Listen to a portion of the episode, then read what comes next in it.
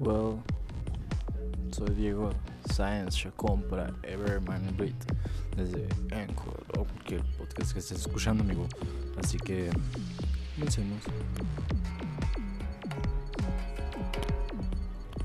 Ok, el día de hoy me gustaría tocar un tema muy en específico, el cual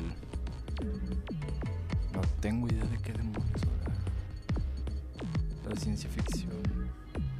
Todo nuestro alrededor, los eventos astronómicos. Un mes más, un año más, 2021, 2022. Seguimos siendo los mismos, ¿no lo creen? ¿O realmente hemos cambiado? A continuación, algunas bandas con demasiado talento, pero que nadie escucha. Sherry Glazer, Ross from Friends, etc.